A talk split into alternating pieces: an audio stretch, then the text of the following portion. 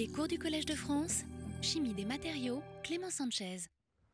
Bien, ben bonjour, bonjour à tous. Donc aujourd'hui, je vais euh, vous parler donc de, de mollusques brouteurs. Bon, c'est un titre un petit peu alléchant. En fait, l'exposé va, va, comporter deux parties. Une partie où je vais vous faire un peu un rappel euh, sur la chimie. La chimie relativement douce, en fait, qui permet d'arriver à des oxydes de fer, euh, vous allez voir, avec des structures euh, très variées. Et la seconde partie va être consacrée justement à ces euh, mollusques brouteurs qui ont des maisons en craie, donc en carbonate de calcium, et des dents de fer avec, vous allez voir, des structures assez complexes, à base d'oxyde de fer entre autres, mais qui ont des performances mécaniques relativement intéressantes. Donc tout d'abord, je vous rappelle euh, quelle est l'abondance, euh, terrestre des éléments. Eh bien, je vous l'avais déjà montré la dernière fois. Vous voyez que les éléments principaux, ben, il y a le silicium et l'oxygène. Mais si on regarde du côté des, métaux, ben, le fer, bon, l'aluminium et le fer est assez bien placé avec 5% euh, d'abondance naturelle, bon, le calcium évidemment. Vous donc le, le couple fer-oxygène, c'est un couple qui, au niveau de l'abondance, euh, semble intéressant et on va le retrouver de façon assez conséquente dans un certain nombre de biominéraux. Alors lorsque euh, on demande à quelqu'un euh, oxyde de fer, à quoi pensez-vous En général, ben, il y a plusieurs images qui viennent à la tête. Il y a la rouille, hein, une vieille carcasse rouillée. Et puis, si vous avez la chance d'habiter Paris et que vous pouvez euh, regarder à la fenêtre euh, avec un petit peu d'imagination, eh bien, euh, vous pouvez très clairement voir ceci. donc ça, c'est typiquement un paysage marqué par le, le, passé géologique avec des couleurs, une palette de couleurs qui est parfaitement reconnaissable, hein, qui tire dans les rouges, les bruns, les ocres, allant jusqu'au jaune légèrement orangé. Donc ça, c'est typiquement caractéristique de la palette chimique euh, des oxydes de fer. On trouve ça également, c'est peut-être pas la peine d'aller trop loin et d'aller aux États-Unis, mais on peut trouver ça également dans certains endroits du, sud de la France. Vous voyez à nouveau ces couleurs euh, qui rappellent euh, typiquement ce que les gens ont dans la tête quand on parle d'oxyde de fer. Alors des, exemples, je dirais, un petit peu plus anciens, bon, c'est ces fers rubanés, hein, qui ont été, ce sont des très vieux minéraux qui ont été, euh, euh constitués il y a 2, 2 à 4 milliards d'années selon les, selon les, les, les, roches. En général, je vous rappelle, j'en ai parlé déjà la dernière fois, ça c'est issu finalement de la photosynthèse bactérienne. Hein. Une grande partie de l'oxygène qui a été créé, euh, qui a commencé à être créé il y a 3,7 milliards d'années, a été utilisé finalement pour réoxyder finalement le fer en tant que métal ou même le, fer, réduit à l'état de fer 2 pour aller jusqu'au fer 3. Donc ça, ce sont un, certain nombre d'exemples. Pour vous en montrer d'autres, bon, vous avez également ces superbes canyons qui à nouveau euh, présentent les couleurs euh, très très caractéristiques de ces oxydes ou de ces oxydes hydroxydes de fer. Alors les matériaux à base de fer, en fait, les oxydes ont une importance industrielle très clairement en métallurgie, dans, dans la coloration. Euh, ce sont d'excellents catalyseurs et également dans les matériaux magnétiques. Hein. vous savez qu'il y a un grand nombre de, matériaux magnétiques et d'aimants qui sont à base de, magnétite, hein. l'oxyde de fer Fe3O4. Alors, juste simplement pour illustrer du côté un peu artistique, en fait, la coloration, ben, les pigments, vous savez très bien que les pigments à base de fer, vous avez toute une gamme de couleurs allant du noir au jaune en passant par des couleurs rouges ou, ou légèrement orangées. Euh, et que ces couleurs dépendent en particulier de la structure, de l'état d'oxydation de l'oxyde de fer, la granulométrie, de l'agrégation et forcément euh, de l'aspect composition composite, si on, a euh, dans la tête de former une peinture, par, par exemple, puisqu'on peut jouer également sur l'indice de réfraction du système. Alors, quelques exemples assez anciens, je dirais, typiquement, ce sont des pigments de ce type qui ont permis de, de, créer en fait les, fresques de Lascaux, en fait, cette peinture, c'est typiquement, les analyses montrent que l'essentiel des pigments, ce sont des, pigments avec des oxydes de fer. Bien évidemment, il y a de l'argile et il y a d'autres éléments, mais la coloration provient des oxydes de fer. Ça, c'est un outil en fait en, en oxyde de fer qui a été trouvé justement dans les fouilles de Lascaux. Et puis, si vous ne voulez pas aller jusqu'à Lascaux, eh bien, euh, euh, au, musée du Louvre, typiquement, bon, il y a cet autoportrait de Rembrandt, vous voyez, qui est un petit peu foncé, mais la plupart de ces marrons, en fait, l'analyse qui a été faite par euh, Philippe Walter montre qu'une très très forte utilisation des pigments à base d'oxyde de fer ou d'oxydroxyde de fer. Alors, les composés à base de fer dans le milieu naturel, en fait, il y a un rôle majeur du fer, hein, à, la fois en biogéochimie et dans l'environnement. Hein. Euh, parce que justement, l'aspect dissolution de ces oxydes dans les eaux naturelles est dépendant de nombreux facteurs, en particulier donc, des phénomènes acide-base, des phénomènes euh, associés à l'état de réduction ou d'oxydation du métal, sensibles forcément aux, euh, aspects photochimiques et également aux interactions avec euh, les microbes et tous les micro-organismes. Et donc, en fait, cette chimie du fer est impliquée dans de, très nombreux euh, processus biologiques, que ce soit dans des mécanismes respiratoires avec l'hémoglobine, dans la photosynthèse des végétaux avec euh, les ferridoxines et certaines métalloenzymes, dans le stockage du fer, on reviendra là-dessus, en particulier avec des, des, ferritines ou des analogues, et également dans les processus de biominéralisation. Et donc il existe un grand nombre de, systèmes euh, à base d'oxyde ou d'oxydroxyde de fer, euh, et généralement on peut les classer en fonction de, de deux paramètres importants, c'est-à-dire d'une part leur état d'oxydation, fer 2 ou fer 3, et également en fonction du taux d'hydroxylation en fait, euh, le taux d'hydroxylation qui va permettre finalement d'assurer en, fait une condensation au, système cationique. Alors, du côté donc, des composés essentiellement à base de fer 2, le composé obtenu par, euh, c'est l'hydroxyde de fer 2, FeOH2 fois, qui est une structure de type brucite. Vous avez euh, un, enchaînement finalement de, des plans d'octaèdres qui partagent des arêtes. Euh, du côté totalement fer 3, vous avez toute une famille de différents hydroxydes, euh, oxydroxydes de fer, hein. Bon, avec des noms, euh, je ne vais pas rentrer dans le détail, du type lépidogrossite, acaganéite et autres, qui en fait sont des systèmes dans lesquels l'état d'oxydation du fer, c'est du fer 3, et en fait ce sont des systèmes qui partagent essentiellement des, des, arêtes, qui s'associent en mettant en, commun des, arêtes d'octaèdres. Alors, lorsque, euh, et la fameuse phase hématite, pardon, qui est une des phases, je dirais, euh, au niveau des oxydes, qui est, qui est, une des phases les, plus stables thermodynamiquement. Alors, lorsque vous travaillez dans ce diagramme euh, fer 2, fer 3, et bien, lorsque vous commencez à, mélanger les états de valence, et bien, vous voyez apparaître des composés comme la magnétite, la magnétite Fe3O4 ou la phase totalement oxydées de la magnétite, ce sont des phases spinelles, donc on peut obtenir ça. Dans ce cas-là, on a du fer 3 et du fer 2, mais par oxydation, on garde la même structure et on obtient la magamite qui est totalement fer 3.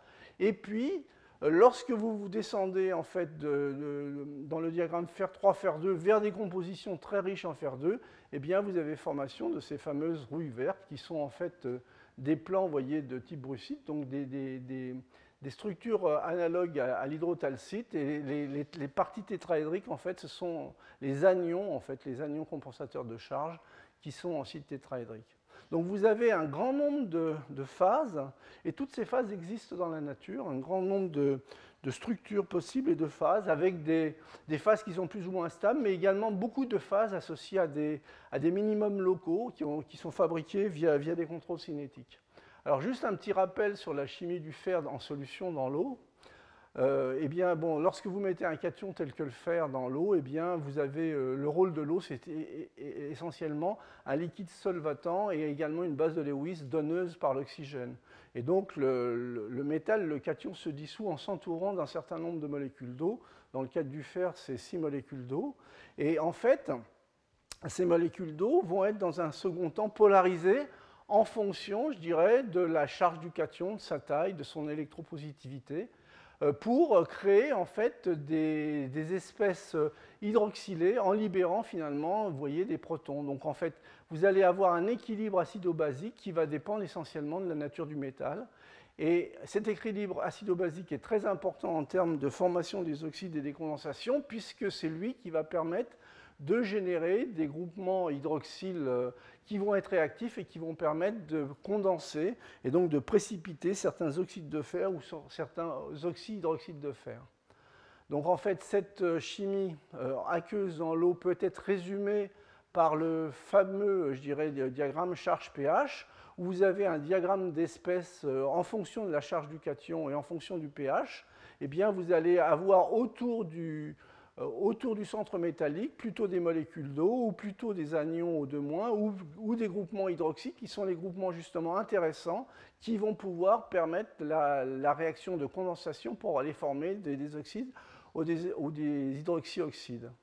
Et alors, dans le cas du fer 2 et du fer 3, vous voyez, on se trouve dans ce domaine-là, et dès que l'on va pouvoir, euh, par exemple, augmenter le pH, eh bien, vous allez pouvoir rentrer dans ce domaine, euh, pour justement hydroxyler le centre métallique et lui donner finalement une chance de, condensation. Alors, au niveau de la spéciation euh, des espèces de du fer en solution diluée, eh ben, elle est très différente en fonction de la charge du, système, donc, de, son état d'oxydation, si vous êtes en fer 2 ou en fer 3.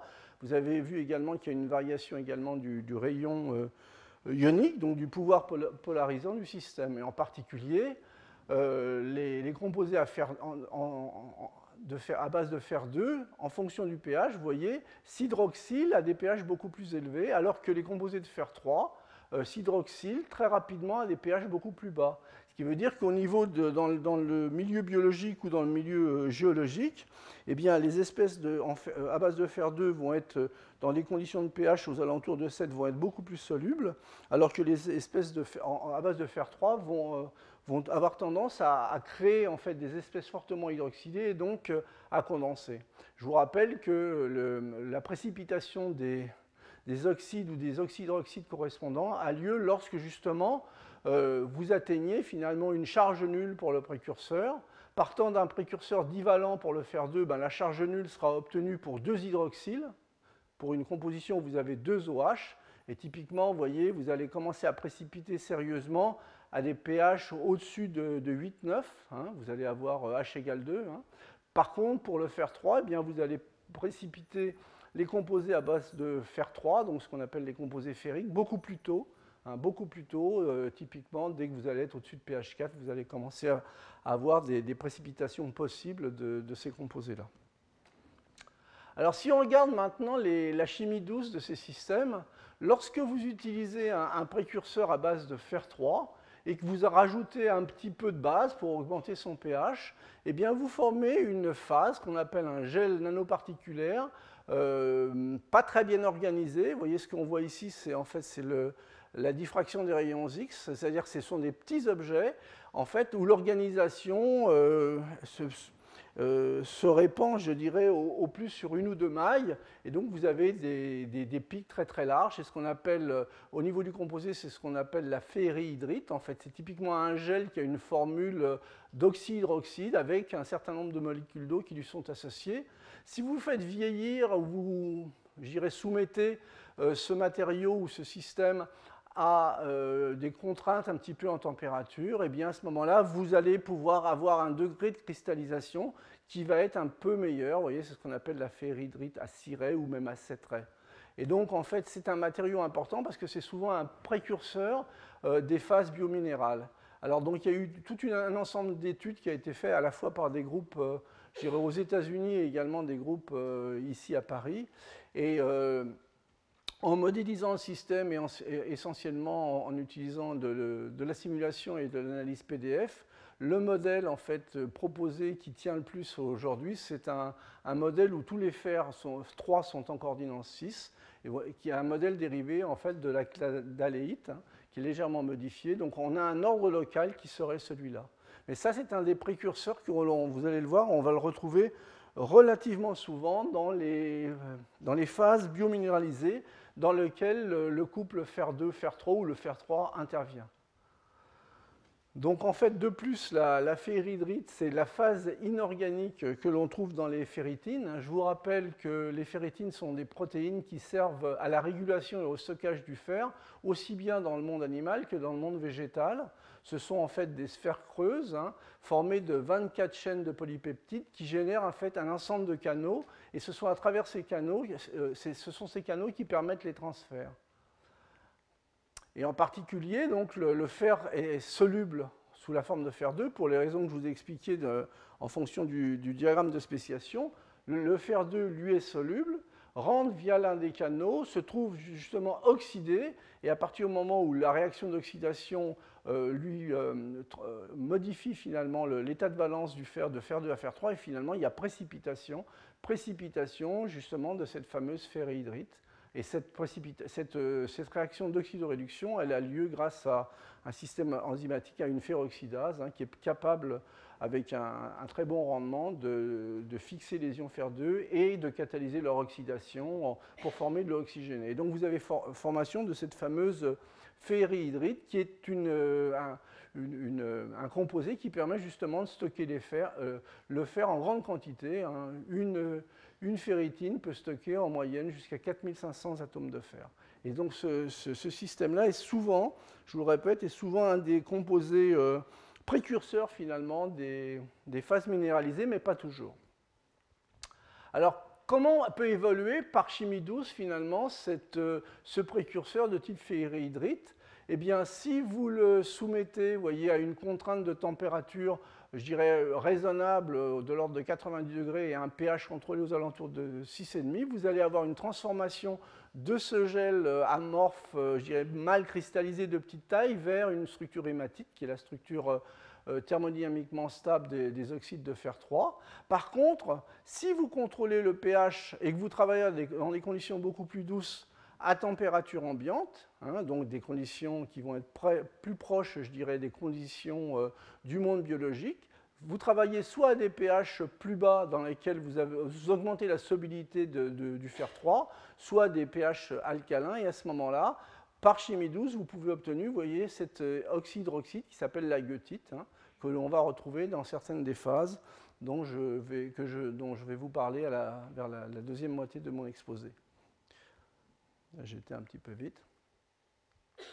Alors le vieillissement, en fait, à nouveau euh, de cette ferrihydrite, cette fois-ci en présence d'un, de fer 2, si on additionne finalement euh, du fer à un, autre état de, valence, eh bien on va avoir un réarrangement euh, de la ferrihydrite pour former la magnétite, donc une magnétite qui est spinelle et qui est magnétique cette fois-ci, par un réarrangement local, typiquement une réaction topotactique, ou bien une réaction de dissolution-cristallisation.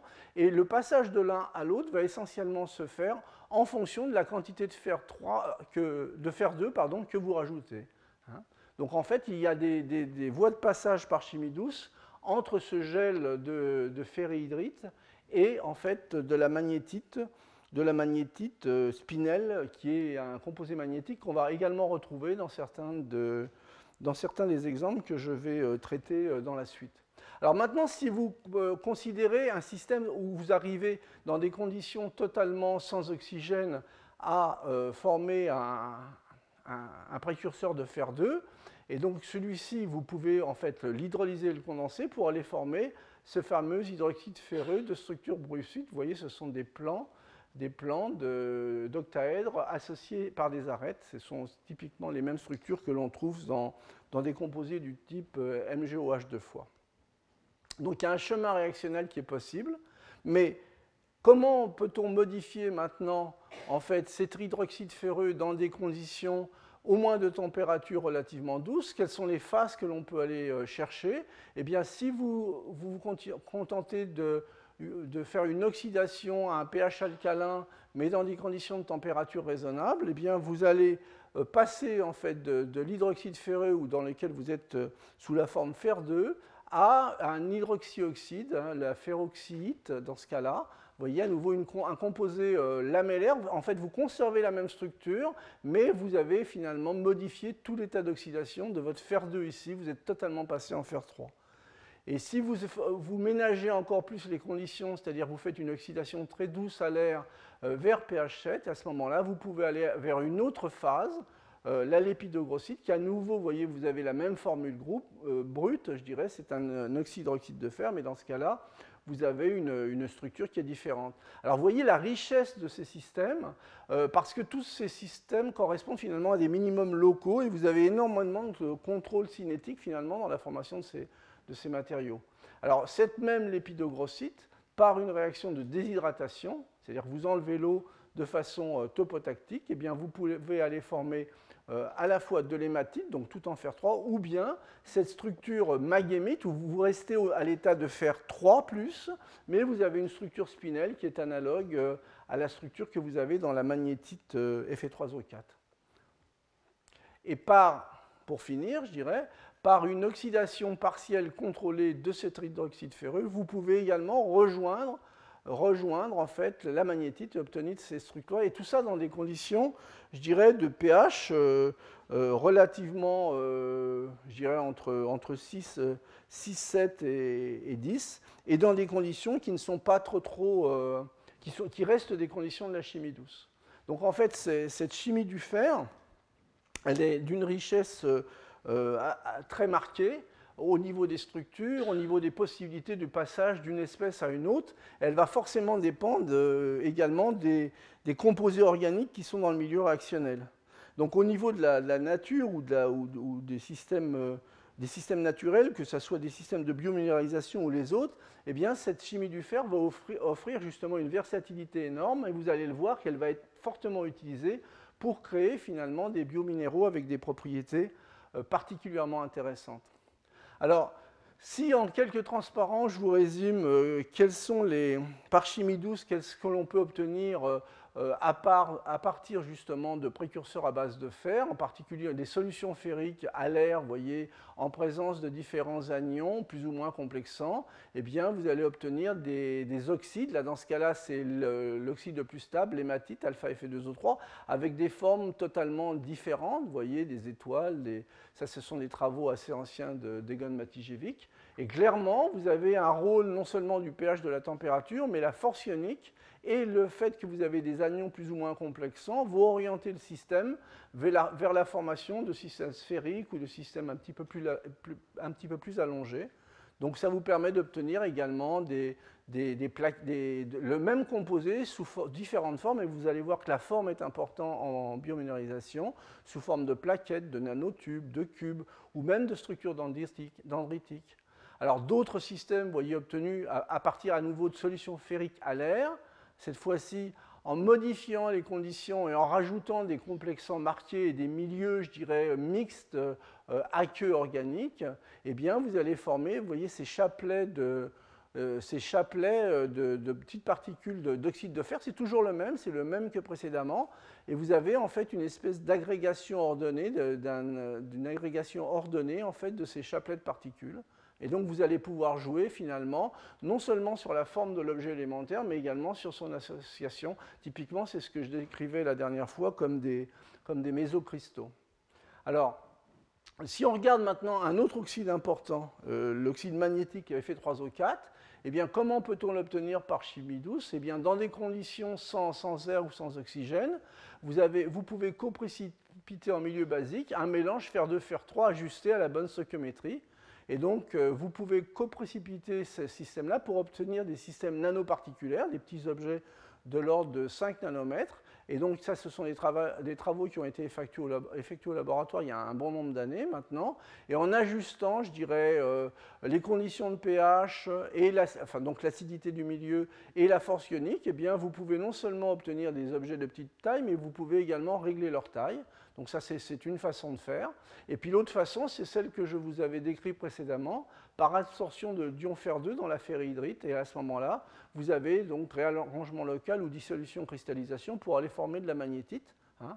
Et vous verrez que cette, euh, euh, cette route, ce chemin réactionnel, est un chemin réactionnel qui semble assez en très bonne adéquation euh, avec des processus que l'on trouve dans certains dans certains biominéraux. Alors, de la magnétite de synthèse, maintenant, si on chauffe un petit peu, ben, vous voyez, on peut également jouer sur la forme, en particulier en partant de, sel ferreux, et en, y incluant des réducteurs, et en jouant sur, la gamme de température. À nouveau, euh, le, chimiste aujourd'hui, hein, vous allez, euh, peut faire, en fait, peut réaliser un grand nombre de, matériaux, ici de la magnétique, donc des systèmes à base de, de fer, avec des formes et des morphologies assez différentes. Ça, ce sont des magnétites de synthèse faites par synthèse hydrothermale où on chauffe un petit peu plus, vous voyez, 160-180 degrés. Euh, on, part cette fois-ci de sel réduit, hein. on rajoute des matériaux organiques. Euh, euh, et donc, en fait, on peut obtenir, justement en utilisant des, matériaux qui vont avoir un rôle un petit peu plus marqué de complexant, on peut obtenir des structures plus anisotropes sous forme de nanobâtonnets, sous forme de nanophiles, euh, en fonction des conditions, eh bien, on va pouvoir jouer également euh, sur, les, sur, la longueur en fait, de, ces phases anisotropes. Mais euh, le chimiste sait faire ça, mais vous voyez, à des températures relativement élevées, 160, 130 degrés, alors que je vais vous montrer dans les exemples suivants en fait, que la nature, elle fait ça à température ambiante et qu'elle règle très bien également la taille des bâtonnets selon finalement l'optimisation qui est choisie pour un certain type de propriétés fonctionnelles, comme les propriétés magnétiques par exemple. Pour terminer, en fait, des magnétites qui sont faites euh, à partir de composés de fer 3, vous voyez, des, nanotubes, donc, ou bien des micro-cristaux dendritriques euh, obtenus à, partir du ferricyanure, à nouveau en présence d'un réducteur. Hein. il, faut il, y a un réducteur puisqu'il faut assurer le passage du couple fer 3 à fer 2 et également des complexants qui peuvent être de l'albumine d'œuf ou qui peuvent être également des complexants ou des, ou tensioactifs euh, euh, variés. Hein. Et donc à nouveau, on peut jouer sur la morphologie globale, mais tout ça se fait dans des conditions, voyez, de température euh, qui sont un petit peu chaudes, je dirais, pour, des, mollusques, par exemple. Alors, maintenant, si je fais un petit résumé, donc la physico-chimie des, des milieux naturels, hein, vous voyez qu'il y a des conditions qui sont très variées. Euh, l'acidité, de la salinité, vous avez également des milieux qui sont oxyques ou anoxiques, donc avec facilitant l'oxydation ou la réduction du système. Vous avez forcément toujours des complexants, euh, et en particulier des ligands organiques, puisque vous êtes dans le milieu biologique, il y a énormément de, de protéines ou de systèmes enzymatiques qui ne demandent qu'à s'associer. Il y a plein de, possibilités, de, au moins de, nombreuses liaisons de coordination possibles avec les centres métalliques. Vous avez également dans cette physico-chimie le rôle en fait, des, composantes biologiques, en fait, c'est ce que je viens de vous dire, enzymes, bactéries et médiation euh, microbienne. Également, certains de ces systèmes euh, sont sensibles également aux excitations lumineuses. On en a parlé la dernière fois quand on a vu quelques exemples de, systèmes photosynthétiques. Et comme je vous parler de, mollusques, eh bien, on va regarder déjà les conditions de l'eau de mer en moyenne. Vous voyez, la température est aux alentours de 15 degrés. Les conditions de pH, c'est de 7,5 à 8,4 avec une moyenne qui est plutôt vers 8,1. Donc on est quand même du côté, euh, légèrement basique. Hein et puis des forces ioniques qui ne sont pas négligeables. Hmm.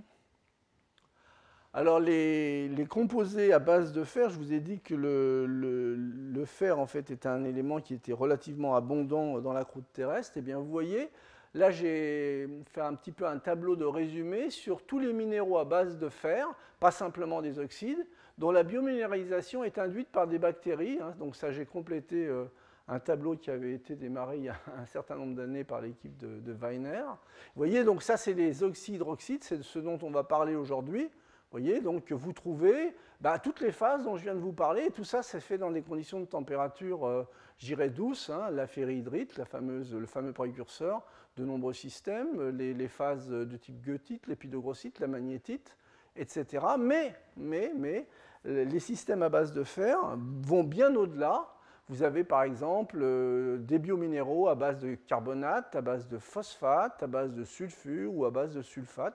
Donc une chimie et une, une chimie euh, biominérale, je dirais, qui est particulièrement riche. Et ça, c'est grâce, je dirais, euh, à l'abondance, bien sûr, mais grâce à la versatilité chimique, parce que justement, il y a deux états d'oxydation, et on peut relativement basculer facilement d'un état à un autre en modifiant un petit peu les, les, robinets chimiques ou physico-chimiques. Ce sont des systèmes qui sont euh, fortement versatiles. Alors, maintenant, j'en viens, à mon propos sur les fameux mollusques brouteurs. Donc, je vais vous parler de, deux systèmes, hein, un, système euh, à base de, gastéropodes et un autre à base de polyplacophores. Et donc, lorsque l'on regarde en fait dans, ces grandes étapes de l'histoire du vivant, en fait, on trouve des fossiles de ces systèmes-là il y a environ 500 à 600 millions d'années. Hein. Je vous rappelle que la dernière fois, on a vu que euh, l'arrivée de la vie, c'était en gros 3,7 millions d'années.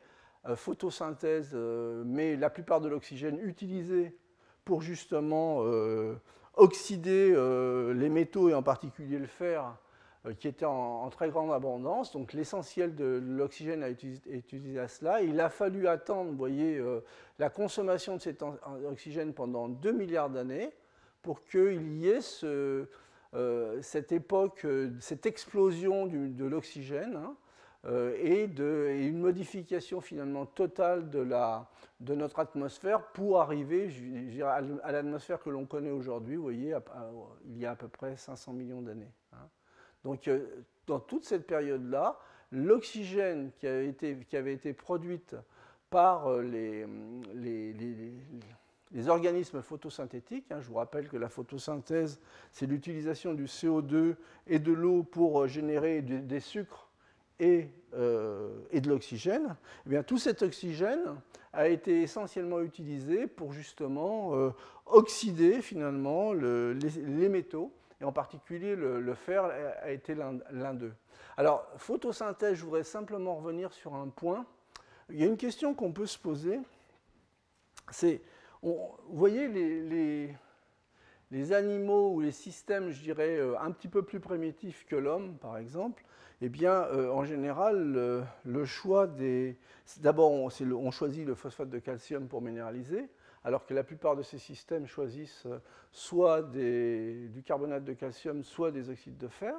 Et puis au niveau des, fameux gabarits dont je vous ai parlé la dernière fois, des templates en anglais, donc des molécules qui sont là pour structurer finalement, euh, je dirais, le moule dans lequel la biominéralisation va se faire, eh bien, dans ces systèmes un peu plus primitifs, entre guillemets, on trouve très souvent en fait euh, des, de la chitine, donc euh, des polysaccharides, alors que euh, dans les systèmes, je dirais, à base d'hydroxyapatite, nos os, nos dents, eh bien, le, système qui, sert de gabarit, c'est du collagène, c'est un système protéique.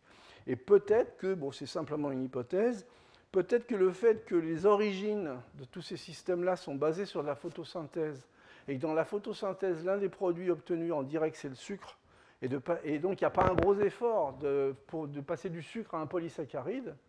Eh bien, il est possible que finalement, le chemin, euh, je dirais, le, plus, le, moins coûteux, le moins coûteux au départ, ça soit justement d'aller vers des structures de type chitine qui sont des polysaccharides pour utiliser ces systèmes comme gabarit.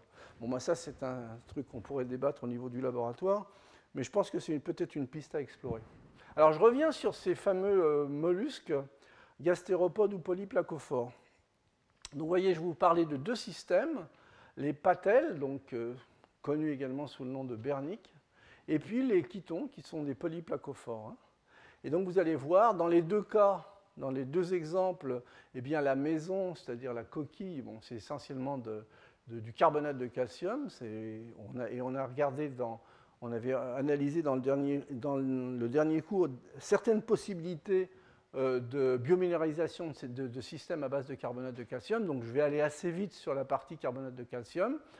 Et puis ensuite, euh, au niveau des dents, eh bien, ces dents sont très riches en oxyde de fer et on, vous allez le voir, ont des propriétés mécaniques assez remarquables.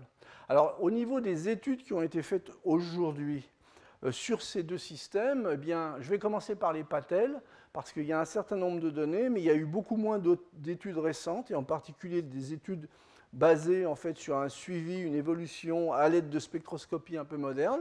Et ensuite, je finirai mon exposé par l'exemple des chitons et je vous montrerai des travaux euh, assez récents, typiquement 2013, 2014, 2015, dans lesquels, justement, en utilisant différents types de, spectroscopie, on remonte à une, à une compréhension ou une analyse un petit peu plus fine, mais je vous rassure, il y a énormément de, verrous, et de, verrous scientifiques et de, de points qui ne sont pas encore bien compris, donc il reste énormément de travail à faire. Alors, je commence par les, les berniques, donc les patelles. Au niveau de la maison, je vous dis maison de craie, vous voyez, ce sont des, structures qu'on connaît bien, qu'on a d'ailleurs énormément de mal à arracher des rochers. En général, euh, on a certaines difficultés, mais typiquement, c'est une structure hiérarchique dans laquelle vous avez en fait cinq couches différentes. C'est un composite chitine carbonate de calcium. Et en fait, c'est une structure, euh, c'est du carbonate de calcium à base d'aragonite. Et voyez, en fait, c'est un, ensemble, en fait, c'est un multicouche Hein, quand vous regardez ça, c'est une coupe en microscopie électronique. Et donc là, euh, ce que montre l'analyse, c'est que vous avez ici en bord une structure lamellaire de prisme euh, plat en fait d'aragonite qui sont entrecroisés, puis une, de l'aragonite prismatique mais avec position, un positionnement structural qui va être différent, une deuxième couche, puis à nouveau des cristaux euh, prismatiques plats, et puis ici vous avez une mosaïque en fait de grains de calcite submicronique. Et tout ça, ce n'est pas uniquement de la craie, en fait, même si la quantité d'organique, de, joints organiques et de, et de templates est faible, c'est un composite, je dirais, à, base d'un polysucre, la chitine, et d'un carbonate de calcium. Alors maintenant, si vous regardez, vous regardez pas la maison et que vous commencez à regarder les dents, vous voyez, bon, c'est c'est un peu, ça a été coloré, c'est quelque chose que j'ai trouvé sur Internet. En fait, la coloration est, marron, hein, mais euh, là, c'est un petit peu une image, euh, un peu de science-fiction. On voit euh, que ces, malheureux, mollusques ont des dents relativement crochues. Et quand on regarde au niveau de l'analyse, eh ben, cette dent, elle est composée d'oxydroxyde de fer et de chitine. Et donc, c'est un composé organominéral. Alors, maintenant, si on fait un schéma un petit peu simple, finalement, de cette, de cette dent de de Patel hein, ou de Bernick, eh bien, c'est comme dans une, lame, vous allez avoir ce qu'on appelle le bord d'attaque et le bord de fuite, et vous avez une structure tout à fait particulière en fait de, des fibres de chitine. C'est-à-dire que sur le bord d'attaque, c'est-à-dire le bord qui, va aller attaquer, qui va aller couper, euh, qui va aller euh, couper l'herbe pour brouter, eh bien, vous avez, vous voyez, un, système de chitine alpha de fibres parallèles et perpendiculaires au bord d'attaque. Hein. Par contre, lorsque vous regardez maintenant le bord, ce qu'on appelle le bord de fuite, eh bien vous trouvez que toutes ces fibres de chitine, elles sont perpendiculaires au bord de fuite. Et ce système-là minéralisé, au niveau des propriétés mécaniques, donne des choses relativement intéressantes pour un tout petit, euh, pour un, tout petit euh, mollusque, vous voyez. Euh, résistance à la rupture, 6,6 GPa. la soie d'araignée, qui est connue pour sa résistance 4,5, des nanocristaux de cellulose 4 et même des fibres de carbone euh, très très très performantes eh sont à peu près au même niveau que de, résistance à la rupture que ces, fameuses dents de, de Patel. Alors si on regarde maintenant au niveau du minéral, qu'est-ce qu'il y a à l'intérieur? Donc je vous rappelle ici, c'est à nouveau le bord d'attaque, le bord de fuite, avec des systèmes de fibres parallèles ou perpendiculaires. Ça, c'est une coupe le long de ce petit pointillé. Et ce que vous voyez ici, ce sont les, fibres qui sont parallèles, vous voyez, vous voyez parallèles au bord d'attaque. Hein. Et ici, ici c'est le bord de fuite, hein, c'est l'arrière de, cette corne, hein. le bord de fuite, et vous voyez que les fibres sont perpendiculaires au bord de fuite. Et en fait, euh, ce gabarit de chitine euh, euh, je dirais, intercroisées, mais de façon très construite, eh bien, lorsque l'on regarde les phases minérales qui se trouvent à l'intérieur, on trouve comme phase principale dans les interstices libérés justement par ces fibres de, sucre, de polysucre de chitine, la phase principale est une phase de, de goethite, hein, ce sont des, particules de goethite, mais en fait, ces particules, en fait, c'est un peu comme si vous aviez un gabarit organique dans lequel vous allez, euh, euh faire du remplissage avec des systèmes de particules, et il va y avoir un ciment supplémentaire, et ce ciment supplémentaire, c'est finalement euh, du verre, en fait, c'est de la silice. Hein. La silice qui, vous le savez, euh, peut se, peut s'hydrolyser et être condensé, j'irai dans des conditions douces. On en a parlé, euh, de nombreuses fois, en particulier l'an dernier, à travers de, les, différents euh, cours et leçons que j'ai fait sur les diatomées. Donc on a des nanoparticules de goethite, donc de cette phase-là, un oxydroxyde de fer, qui sont insérés dans un réseau, vous voyez, assez fin et fibreux de chitine, en gros les espaces interfibres selon les endroits euh, de la... Si on est sur le bord d'attaque ou si on est sur le bord de fuite, sont des espaces de, avec des écartements de l'ordre de 300 à 900 nanomètres. Hein. et dans cet espace interfibre, eh bien, se trouvent des nanoparticules de goethite et le tout est comblé, en fait, les interstices entre, les particules de goethite sont remplis par de la, silice. Et ce qui est très intéressant, c'est que l'axe C de la goethite est parfaitement aligné le long des fibres. Hein. Donc en fait, ce n'est pas un, un remplissage non plus aléatoire, c'est ce qu'on retrouve, ce dont on a discuté la dernière fois lorsqu'on a parlé de, euh, dans le dernier cours, je vous ai présenté finalement ces structures hiérarchiques où il y a toujours finalement une organisation des cristaux avec un axe d'orientation préférentielle, et bien on le retrouve à nouveau ici, dans le cas de, ces systèmes. Alors, euh, ces systèmes-là, bon, si je résume, en fait, vous avez une ultrastructure, une forme et un degré de cristallinité qui va dépendre euh, du positionnement euh, par rapport au bord de fuite ou au bord d'attaque. Hein. Je dirais au niveau du bord d'attaque, eh bien, vous allez trouver de la goethite bien cristallisée, mais plutôt sous la forme d'aiguille, alors qu'au niveau, je dirais, du bord de, fuite et en particulier vers la base, eh bien, vous allez trouver une goethite relativement moins bien cristallisée et puis euh, faite de petits grains euh, nanocristallins. Hein. Et dans cette, dans, je vous le rappelle, donc ce sont des, très clairement des matériaux à gradient et les interstices entre petites particules d'oxyde de, fer sont remplis par un verre, par de, l'oxyde de silicium qui peut être facilement obtenu par des, voies, je dirais, de, de chimie douce.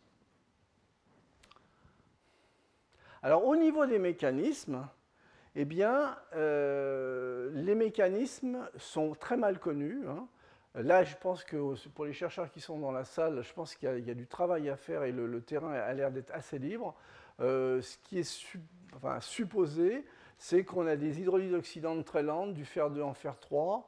Euh, il y a un point sur lequel, je dirais, tout le monde n'est pas d'accord, mais la ferrihydride, qui est souvent un des précurseurs de ces phases biominéral euh, n'est pas détecté tout au long du, procédé, même dans les premières étapes. Donc ça soulève euh, un point important en termes de, mécanisme, sont les, quel est le type de précurseur qui initie. au niveau de la nucléation, au niveau, on sait qu'il y a des protéines acides qui participent finalement au processus de biominéralisation, mais je dirais on n'a pas d'informations plus importantes que cela. Et également, sous quelle forme le fer est transporté euh, est-ce que en fait, il est transporté à nouveau sous, la forme de, véhicules à base, euh, je dirais, de, euh, type liposome ou est-ce qu'il est transporté sous forme complexée par des sidérophores, etc. Donc là, il y a tout un terrain qui est totalement à explorer. Et je vais passer à mon second exemple et vous verrez que ça c'est un, exemple où on, ne connaît pas tout, hein, vous allez voir, mais où on a quand même euh, vraiment bien avancé, mieux avancé je dirais, à l'aide justement de ce que je vous disais au départ, de toutes les méthodologies euh, modernes de caractérisation. Et donc cet exemple concerne les mollusques brouteurs, mais qui sont des, polyplacophores, hein, les fameux chitons. Vous voyez, ce sont des, systèmes dont la, la, maison en fait est à nouveau faite de craie. Et donc ce sont des structures hiérarchiques, vous voyez, assez complexes. Tout ça, ce sont des carbonates de calcium, essentiellement des structures euh, à nouveau à base de chitine euh, et d'aragonite. Et ce sont des structures euh, un peu, on, a l'impression que ce sont des structures qui ont été construites pour faire une espèce de, de tank en fait. Hein. Ce sont des plaques parfaitement enchevêtrées les unes dans, les autres avec des détails de, cristaux de carbonate de calcium variables, des structures hiérarchiques et du sucre. Hein. Alors, ça, c'est du au niveau de la maison. Mais il y a une autre caractéristique qui est assez intéressante, c'est que, bon, pour ceux qui ont, vu des chitons en fait, sur les rochers, vous savez très bien, euh, en fait, ça s'accroche très bien aux rochers, mais en général, euh, si on bouge un peu, ou il y a le moins, sans, aucun bruit, ben, le système s'accroche vraiment très fortement, on a du mal à le décoller. Et on a l'impression qu'ils ont des yeux dans le dos. Mais en fait, la vérité, c'est qu'ils ont des yeux dans le dos. Hein. Et donc, en particulier, ce, type de, de vous voyez, en fait, dans le dos, il y a des centaines de lentilles minérales. C'est la structure, c'est du carbonate de calcium euh, euh, de structure aragonite en fait, ce sont des, systèmes qui utilisent à la fois euh, la birefringence de l'aragonite, euh, les, variations d'indice de réfraction qui peuvent venir à la fois des pigments et puis des fluides liquides. Et ce sont des systèmes, finalement, qui travaillent aussi bien dans l'eau que dans l'air, euh, avec des résolutions angulaires qui sont loin d'être négligeables, vous voyez, de 9 à 12 degrés. Donc euh, si euh, lorsque vous avez l'impression de simplement bouger derrière un de ces animaux et que vous voyez que finalement il se fixe mieux au rocher, l'explication est claire, c'est qu'il a un système de détecteur qui reste quand même malgré tout naïf, mais qui est, qui est très performant. Alors maintenant, si j'en reviens aux, dents du chiton, bien voyez, donc ça c'est la, structure du chiton, et bon, la, bouche se trouve ici. Et lorsque l'on regarde en fait la, bouche, eh bien, ça ressemble à un espèce de tapis roulant.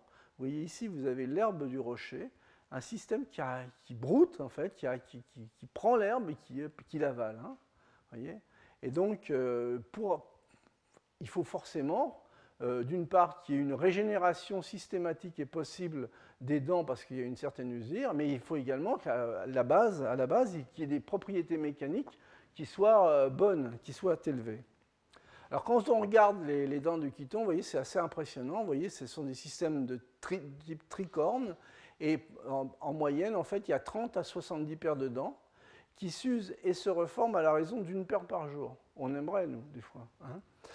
Euh, donc c'est un, justement le fait qu'il y ait toute une série de dents et qu'il y ait une biominéralisation qui peut être suivie en fait sur 30 euh, à 70 dents et qui ait cette usure, eh bien c'est finalement c'est un bon modèle d'étude également puisqu'on pourra avoir une espèce de... C'est un petit peu comme une pellicule photographique. On va avoir différentes photos et on va pouvoir suivre euh, le processus de biominéralisation et on va, pouvoir y mettre les, moyens modernes de, caractérisation.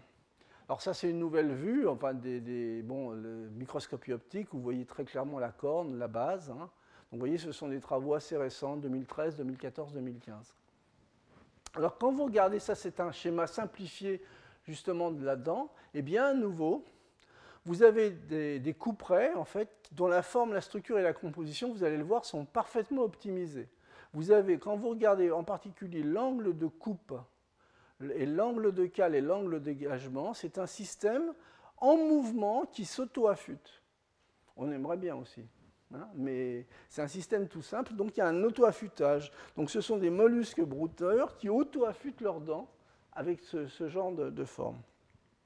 Alors maintenant, quand on regarde, euh, ça c'est une vue en microscopie électronique de la dent, vous voyez, donc euh, le bord d'attaque, c'est-à-dire le bord qui va arracher l'herbe, et puis le bord de fuite, c'est-à-dire le bord arrière, vous voyez.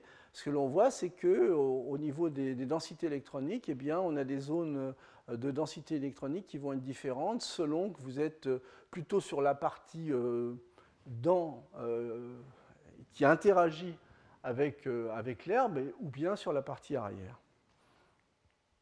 Alors, en résumé, si je veux résumer ce qui est connu en fait sur les, les eh bien la structure fine minérale va dépendre fortement de l'espèce. Mais si on résume assez simplement, on trouve la même répartition de certaines phases minérales qui reviennent. C'est-à-dire que la dent, vous voyez, est formée sur le bord d'attaque et sur le début du bord de fuite, essentiellement d'un oxyde qui est dur lui-même, la magnétite, hein, Fe3O4, c'est un, système magnétique dont je vous parlerai un petit peu plus en détail la prochaine fois. Et puis, vous avez, quand vous allez vers la base, vous avez à la fois une interphase entre les domaines de magnétite et une phase beaucoup plus amorphe qui est faite d'oxydroxyde, et en fonction, des, en fonction des espèces, ça va plutôt être de la lépidogrosside, de la goethite ou même un, de la limonite, qui est finalement un, agrégat de plusieurs euh, mettant en jeu plusieurs de ces hydroxydes. Hein, donc ça, c'est ce qu'on va obtenir pour ces ketons. Et puis pour d'autres types de ketons, bah, à nouveau, euh, une composante principale qui va être de la magnétite, hein, du Fe3O4.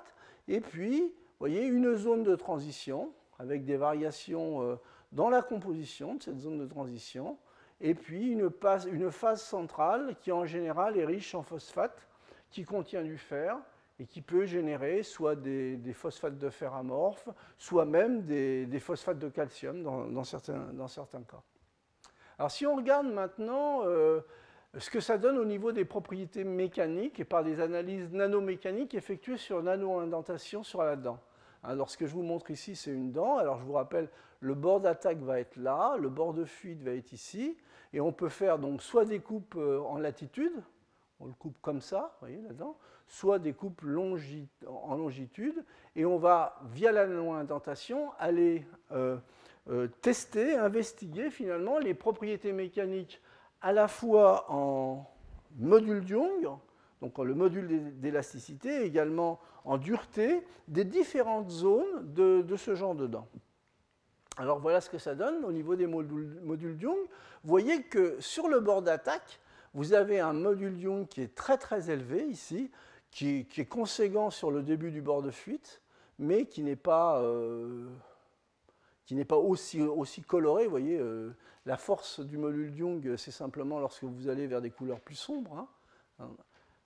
Par contre, lorsque vous regardez le même système avec sur la coupe longitudinale, donc vous le coupez dans, le long de la, en suivant la tranche, et eh bien là, vous avez un système qui est fortement différent, c'est-à-dire que vous allez avoir une très grosse différence entre le bord d'attaque, qui est module Young élevé, et le bord de fuite, qui a, bon, les parties centrales, vous voyez, on a des, modules Young, c'est des phases amorphes dont je vous ai parlé tout à l'heure, qui ont des, modules Young assez faibles. Du côté de la dureté, eh bien, si on regarde du côté de la dureté, ben, on retrouve à nouveau, vous voyez, du côté que ce soit en, coupe latitudinale ou en coupe longitudinale, on retrouve sur le bord d'attaque une, une dureté bien marquée, alors que bon, ben, c'est beaucoup moins bien euh, sur le bord de fuite et puis euh, assez mauvais, je dirais, sur la partie centrale qui euh, n'est pas la partie la plus exposée, je dirais, à l'aspect broutage.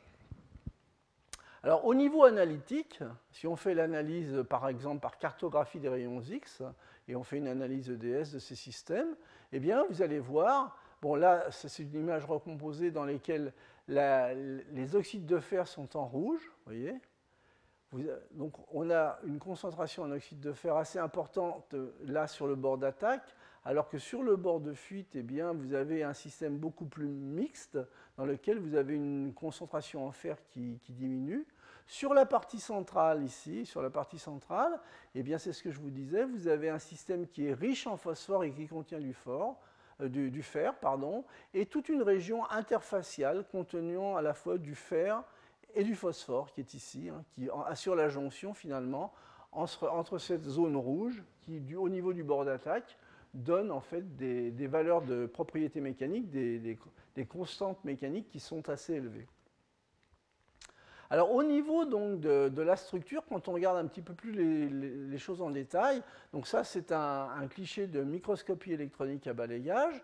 Vous voyez une phase un peu plus foncée, une phase un peu plus claire. La phase claire, c'est ce qu'on voyait sous forme de phosphate. Et cette, et cette face euh, plus foncée, vous voyez toute cette face-là, c'est essentiellement basé à base d'oxyde de, fer. Hein. Alors, ce qui est intéressant maintenant, c'est de regarder euh, l'évolution finalement de la structure et de la microstructure de ces systèmes lorsqu'on se déplace euh, depuis euh, le bord d'attaque, le bord qui va couper l'herbe, jusqu'au bord de fuite. Eh bien, vous voyez, sur tout le bord, ce que l'on retrouve, c'est un revêtement de magnétite granulaire. Et juste après ce revêtement de petits grains qui forment une espèce de couronne, eh bien, vous avez des tiges, des nanotiges de magnétite. Hein. Donc ça, cette photo B, en fait, c'est ce que l'on voit du côté du bord d'attaque. Lorsqu'on regarde euh, en D du côté du bord de fuite, eh bien, on retrouve à nouveau, on retrouve à nouveau cette, euh, euh, magnétite granulaire et puis des tiges, des fibres qui sont alignées également parallèlement au bord de fuite. Et lorsqu'on regarde un petit peu la zone intermédiaire, on, voit que euh, les, de magnétite, eh bien, voyez, il y a une orientation progressive pour passer du bord d'attaque au bord de fuite. Et ça reste des systèmes, je dirais, anisotropes, fortement anisotropes, de, faits de petites tiges d'oxyde de, fer, Fe3O4, la magnétite.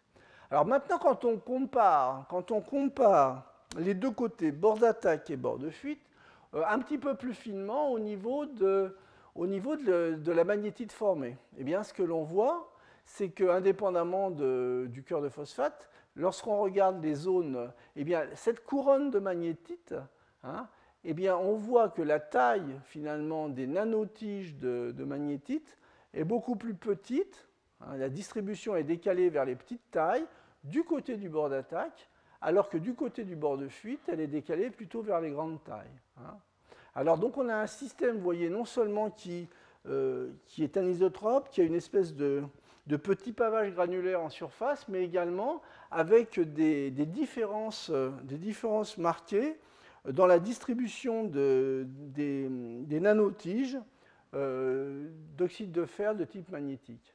Et donc en fait, ce qu'il faut voir, c'est que se rajoutent à cela des composantes organiques qui sont aux interfaces et qui rajoutent cette plasticité.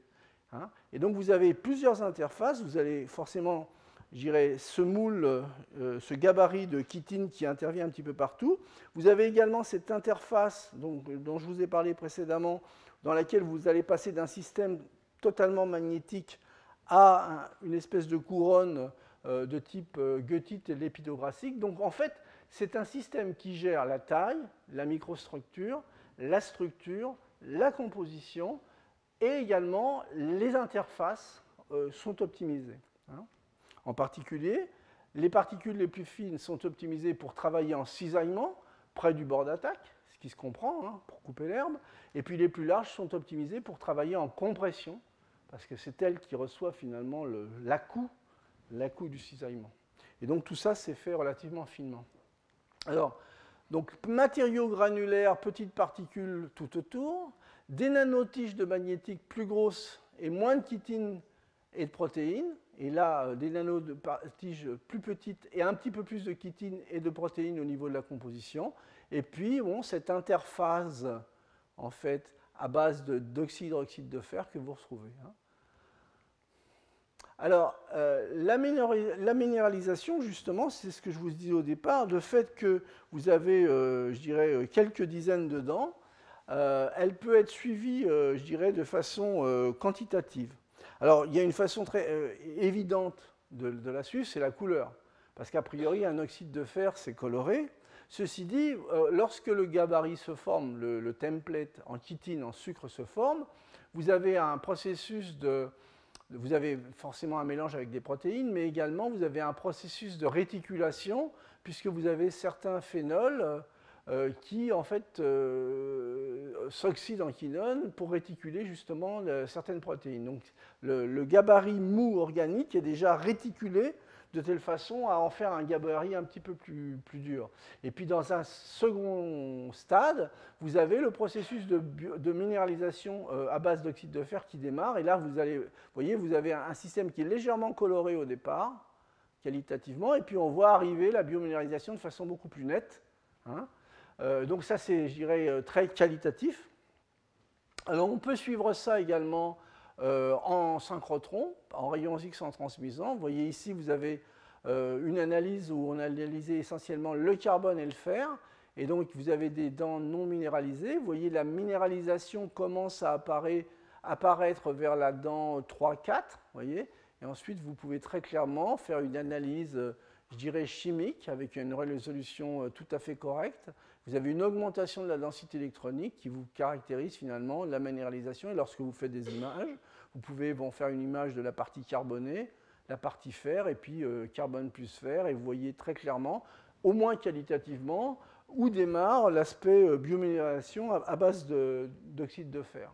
Alors quand on regarde euh, ce suivi par microscopie électronique en transmission, eh bien, vous voyez, si on, prend une, si on isole une dent et qu'on analyse à la fois euh, le bord d'attaque, le bord de fuite et puis des, parties intermédiaires dans la dent, eh bien on voit que le fameux bord d'attaque est fait donc, de fibres de chitine qui ne sont pas très resserrées, vous voyez, avec en fait des, petits cristaux mais avec une densité de petits cristaux d'oxyde de fer, ce qu'on voit c'est de la magnétite, hein, qui est relativement conséquente. Quand on s'éloigne et que l'on va regarder ce qui se passe au niveau du bord de fuite, mais plutôt du côté du sommet, eh bien on voit que la texture de la, du sucre, de la, du polysucre de la chitine est beaucoup plus large, c'est plus, espacé, en fait c'est le même grossissement, et que finalement la minéralisation est là, mais de façon beaucoup plus ténue.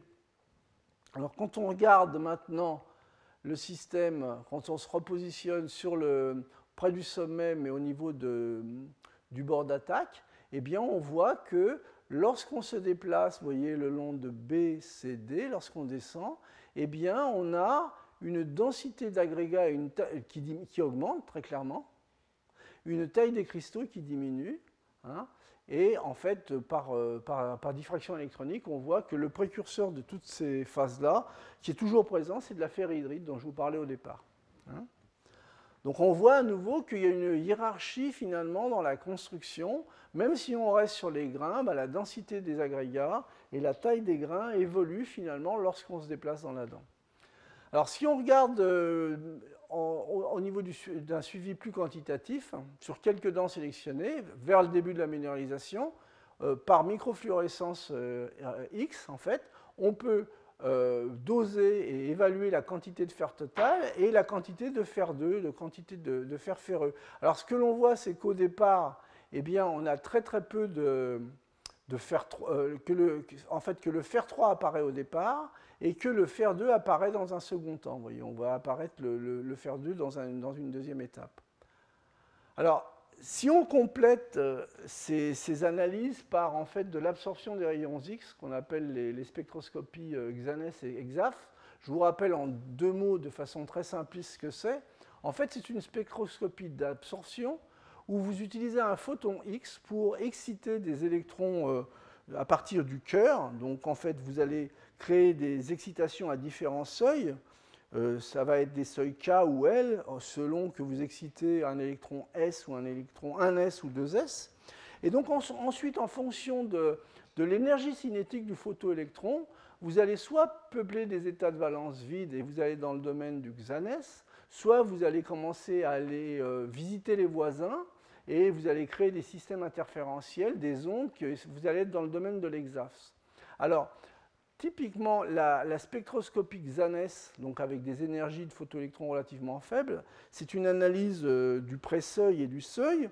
Ce sont des, transitions dipolaires électriques, certaines quadrupolaires, mais nombreuses sont des transitions dipolaires électriques, finalement, qui, subissent, euh, qui suivent les lois de, les lois de les règles de sélection habituelles, hein, c'est-à-dire qu'elles vont être sensibles euh, à la symétrie, s'il y a un centre d'inversion, s'il n'y a pas de centre d'inversion, à l'état d'oxydation, et on va suivre facilement en fait la signature du, XANES, à la fois au niveau du prépic et également à la, fois de la forme du seuil, en fonction des différents éléments. Et donc euh, ça c'est pour les... si vous ne mettez pas trop d'énergie euh, dans, dans, votre... si votre photoélectron n'est pas trop, trop énergétique, lorsque vous allez commencer à aller dans le continuum et que vous allez commencer à taper sur les voisins, vous allez justement avoir des oscillations, des oscillations qui sont les oscillations exafs. Et de ça, ce que vous allez pouvoir tirer euh, par des, à la fois, je dirais, euh, une mesure suivie d'une modélisation, type transformé de Fourier et autres, vous allez pouvoir obtenir avec une bonne précision la distance entre l'atome que vous excitez et puis ses voisins. Ça, ça va être assez propre, je dirais. Par contre, a priori, vous allez pouvoir également estimer le nombre de voisins qu'il y a autour de, l'atome que vous avez excité, mais ça, je dirais, c'est au niveau euh, quantitatif, c'est moins bon. Mais en combinant finalement ces deux, ces deux approches, l'exAFS pour avoir les distances, pour faire simple, et le XANES pour suivre l'état d'oxydation, la nature des espèces, en fait c'est vraiment une spectroscopie d'absorption, eh bien vous allez pouvoir récupérer un certain nombre d'informations sur votre processus de biomodularisation. Et ça, ce qui a été fait par micro-XANES, hein, au seuil K du fer, ce que vous voyez ici, c'est l'évolution finalement de la minéralisation sur plusieurs dents. Hein. Et donc vous avez en bleu la ferrihydrite, le fameux précurseur amorphe euh, euh, que l'on obtient euh, dès qu'on rajoute un petit peu d'eau sur un, sel ferrique. Et en rouge, vous avez la magnétite qui arrive, voyez, dans un ensuite, qui arrive dans un certain temps. Donc il est clair que la partie, le précurseur de la magnétite, c'est cette fameuse ferrihydrite. Et vous voyez, d'ailleurs, la partie centrale, là, elle n'est pas du tout minéralisée sur le, au, départ. Hein. C'était la fameuse partie euh, dans laquelle il y a des, des phosphates. Euh, euh, c'est un petit peu le, ce que l'on bouche en dernier. Alors, ça, ça a été complémenté par d'autres caractérisations, de la diffraction des rayons X électroniques, de la microscopie électronique en transmission. Et ce qu'on a vu, dans ces études, c'est que finalement, on passait bien d'une ferrihydrite à cirée, hein, avec des tailles de, nano-objets de l'ordre de 17 à 19 nanomètres, hein, donc dans, cette période-là, à une euh, magnétite euh, de type nanograin euh, à des temps un plus longs, voyez, et que les premiers nanograins qui sont formés, en fait, vous retrouvez la taille initiale à quelque chose près, j'irai vous retrouver la taille initiale des nanogrammes de. Alors comment on peut euh, essayer de donner un petit peu une explication dans ce contexte? Il euh, faut rajouter en fait des données qui viennent de l'analyse protéomique, en fait, euh, qui démontrent très clairement la présence de certains peptides avec des séquences de type peroxyredoxine, qui sont en fait connus pour leur propriété redox, en fait, qui réduisent très facilement le fer 3 en fer 2. Alors on est à 15 degrés dans l'eau de mer, pH 8, 8,4, donc quand même on est en milieu basique. Donc la fameuse ferrihydrite, si on absorbe du fer 2, eh bien, ça c'est ce qu'on connaît en chimie douce, on peut aller former des nanogrammes de magnétite. Ça, ça se fait au niveau du laboratoire et la nature fait ça très bien. Donc je vous rappelle, l'absorption de fer 2 dans la ferrihydrite, soit c'est un réarrangement local ou une réaction par dissolution cristallisation, et ça, ça dépend finalement de la quantité de fer 2 que vous allez pouvoir fournir dans votre milieu. Par contre, euh, ça, c'est c'est la périphérie. Donc, bon, la périphérie, on comprend. Ensuite, vous avez ces tiges de, magnétite anisotropes qui, euh, qui, arrivent juste en dessous des nanograins. Alors, qu'est-ce qu'on peut imaginer pour former ces tiges de, de magnétite? Eh bien, on peut imaginer que cette transformation se fait toujours avec absorption du fer 2 sur cette ferrihydrite qui est un composé du fer 3, mais qu'il y a des biocomplexants qui permettent finalement de créer une certaine anisotropie dans la croissance. Ça, c'est ce qu'on voit dans certaines préparations de chimie douce. Quand on rajoute certains complexants à une croissance d'oxyde, eh bien, on peut forcément euh, les absorber de façon préférentielle sur certaines faces et puis euh, permettre aux autres faces finalement de pousser. Ça, je dirais que c'est... Sinon, il y a une autre façon de, créer ce genre de choses, c'est de se dire que finalement, euh, j'ai du composé biologique, j'ai des petits cristaux de, des nanograins de magnétite et que je vais pouvoir aller former des tiges par un processus d'attachement orienté, euh, typiquement une mésocristallisation. Ça, c'est une possibilité. Alors, ce qui est assez clair dans ces, dans, ces premiers phénomènes, c'est cette première étape. Vous voyez, cette première étape, elle paraît assez évidente. Hein. Donc en fait, ferrihydrite, absorption de fer, on va à la magnétite, ça c'est connu dans les labos de chimie douce. Ensuite, en fonction de l'équilibre fer2, fer3, eh bien, toujours dans ces zones de pH, on peut très bien basculer finalement la formation de ferrihydrite, euh, en particulier vers des phases de type goethite. Ça, c'est une possibilité, parce que vous avez vu, dans la dent, je vous rappelle, il y a des nanograins de magnétite, il y a toutes ces tiges ensuite de magnétite, et puis après, il y a toute une interphase euh, à base d'oxydroxyde de, de, fer. Hein. Donc ça, c'est une possibilité. Alors quelque chose qui est, de mon point de vue, beaucoup moins euh, solide, c'est qu'à nouveau, en fonction, je dirais, de la quantité de fer 2, fer 3, on pourrait éventuellement, si on est très riche localement en fer 2, passer par un hydroxyde ferreux, puis via une réaction d'oxydation dans des conditions de pH 7-8, typiquement l'eau de mer, aller vers des phases de type lépidorocyte, à nouveau donc des phases d'autres phases cinétiques correspondant aux, aux hydroxydes oxydes de fer. mais ça, c'est purement de la spéculation. Alors, si on résume un petit peu, on fait un court résumé, eh bien, si je regarde en fonction du nombre de dents, euh, des dents à un œuf, je vais avoir formation de capsules creuses en chitine, protéines, et puis ces protéines sont réticulées justement avec euh, le couple euh, phénolquinone. Hein. À partir des dents 10-20, je vais avoir une introduction du fer et une précipitation du fer stocké dans les ferritines sous forme de ferrihydrite. Donc ça, ça a été clairement mis en évidence. Et la transformation dans cette zone de pH euh, ferrihydrite euh, magnétite, c'est quelque chose qui peut être réalisé assez facilement au niveau de la chimie douce. Donc jusque-là, on comprend bien. Les dents 20 à 40, eh bien, on voit précipiter dans l'interphase, selon les, souches, selon les, selon les, chitons, eh bien, soit de la lépidogrossite ou de la gueutite. Donc là, euh, il y a des hypothèses qu'on peut émettre, certaines qui ont été émises dans la littérature, d'autres que j'ai émises personnellement, euh, mais globalement, c'est un domaine qui reste à explorer. Et ensuite, il y a la partie centrale, donc tout un remplissage avec euh, essentiellement du calcium, du fer et des phosphates.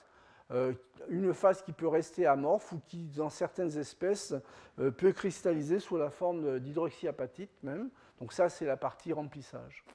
Alors, si on regarde, euh, on fait un petit résumé, euh, je dirais quelque chose d'assez synthétique. Voici la dent de Chiton. Donc, il y a une première étape hein, avec la formation de cette fameuse matrice à base de chitine, de protéines et puis euh, de protéines réticulées. Donc, tout ça, c'est non, minéralisé. Lorsqu'on on avance en fait dans la minéralisation. L'étape 2, vous avez la formation de ce précurseur amorphe, enfin mal cristallisé, hein, de ferrihydrite. Donc c'est typiquement de l'hydrolyse condensation de composés de fer 3. Vous avancez encore un peu plus dans la, minéralisation, eh bien vous avez formation de magnétite, transformation ferrihydrite magnétite. Vous êtes à pH 8,4. Ce sont des choses qui peuvent être faites dans, dans des conditions de chimie douce. Hein.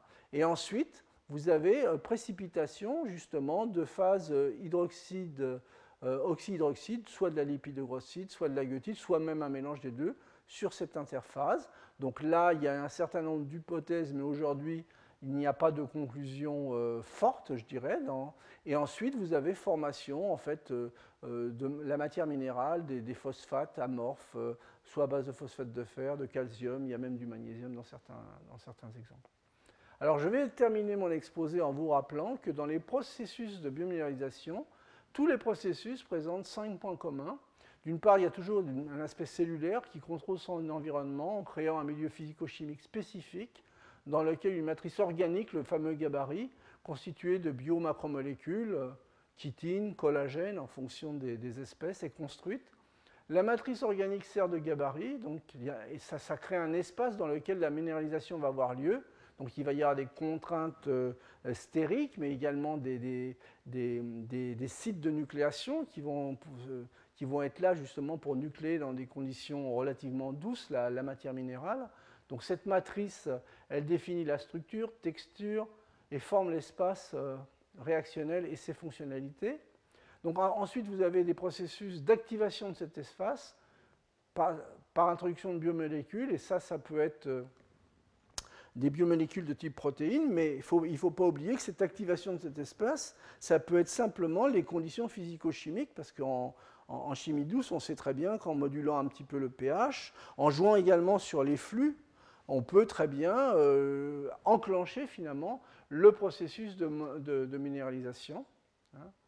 Euh, qui a lieu. Et ensuite, bon, vous avez un contrôle euh, permanent de la taille et de la forme des cristallites. Et l'exemple de ces mollusques broutors est, à mon avis, un assez bel exemple. Vous avez toute une variété à la fois de, structures différentes, mais également de textures et de formes différentes. Et alors là, euh, on joue sur le confinement ou sur des, aspects d'inhibition ou sur de la complexation. Hein, en formant dans certains cas des phases amorphes, des phases cristallines via des processus de nucléation-croissance ou via de la mésocristallisation, comme je vous ai montré la dernière fois. Et à chaque fois, les propriétés, là j'ai centré l'exposé plutôt sur les propriétés de dents, donc la propriété mécanique, eh bien, vous avez à la fois des structures hiérarchiques parfaitement contrôlées et surtout des matériaux à gradient. Mais quand je dis gradient, c'est sur la structure, sur la texture et sur la composition chimique. Et donc tout ça, c'est fait dans des conditions douces. Et donc, euh, même pour les spécialistes de la chimie douce qui sont dans la salle, ben, je crois qu'on a encore beaucoup à apprendre parce qu'on n'a pas, au niveau du laboratoire, à moins que je, ne sache pas tout, euh, je dirais l'équivalent au niveau des réalisations qu'on peut faire. Alors, je vais arrêter mon cours sur ce transparent en vous rappelant que le, 18 février, il y aura toute une journée associée à un colloque et je vous rappelle, vous avez des, documents à la sortie qui sont sur une table. Donc vous allez voir qu'on a euh, essayé de varier énormément, les, je dirais, euh, les milieux scientifiques des différents intervenants, que ce soit des biologistes. Euh, Denis Spitzer est, arrivé à s'être intéressé finalement aux aspects biologiques et médecine en travaillant sur, sur, sur des réactions d'explosion. Euh, à partir donc parce que vous savez que les nanodiamants, les nanodiamants sont faits avec des, on peut faire du nanodiamant par des réactions d'explosion. Et donc les parties organiques qui servent finalement l'explosif, euh, euh, il y a des propriétés, je dirais, assez intéressantes au niveau médecine. Et donc il est arrivé à s'intéresser à, ces aspects-là via, via des explosions, c'est assez intéressant. Donc vous allez avoir également des chimistes de, Strasbourg, physico-chimistes. Hein, euh, également des physico-chimistes de, Rennes, euh, Frank Hasner, des gens qui sont vraiment centrés sur les aspects euh, molécules, plus moléculaires ou macromoléculaires pour la nanomédecine, en particulier un développement de, systèmes à base d'acide nucléique tout à fait original par Philippe Barthélemy. Également des Elias Fatal qui dirige l'Institut Galien de Paris Sud s'intéresse également à tous les systèmes d'administration ciblés à base d'acide nucléique. Euh, là, ce seront des systèmes hybrides, dans ce qu'on appelle, je vous avais fait un cours il y a quelques années sur les Metal Organic Frameworks, donc des polymères de coordination cristallisés qui présentent des très grosses porosités et donc qui peuvent, euh, charger euh, énormément de, médicaments ou de principes actifs. En plus, si astucieusement vous choisissez le, cation métallique porteur du, du Metal Organic Framework vous choisissez du fer. Vous avez vu que le fer, c'est un matériau euh, qui est utilisé dans la nature. Également, bon, un exposé de Karim Banzerara qui va nous parler, de phosphate de calcium, euh, euh, des mécanismes de formation de phosphate de calcium dans les bactéries.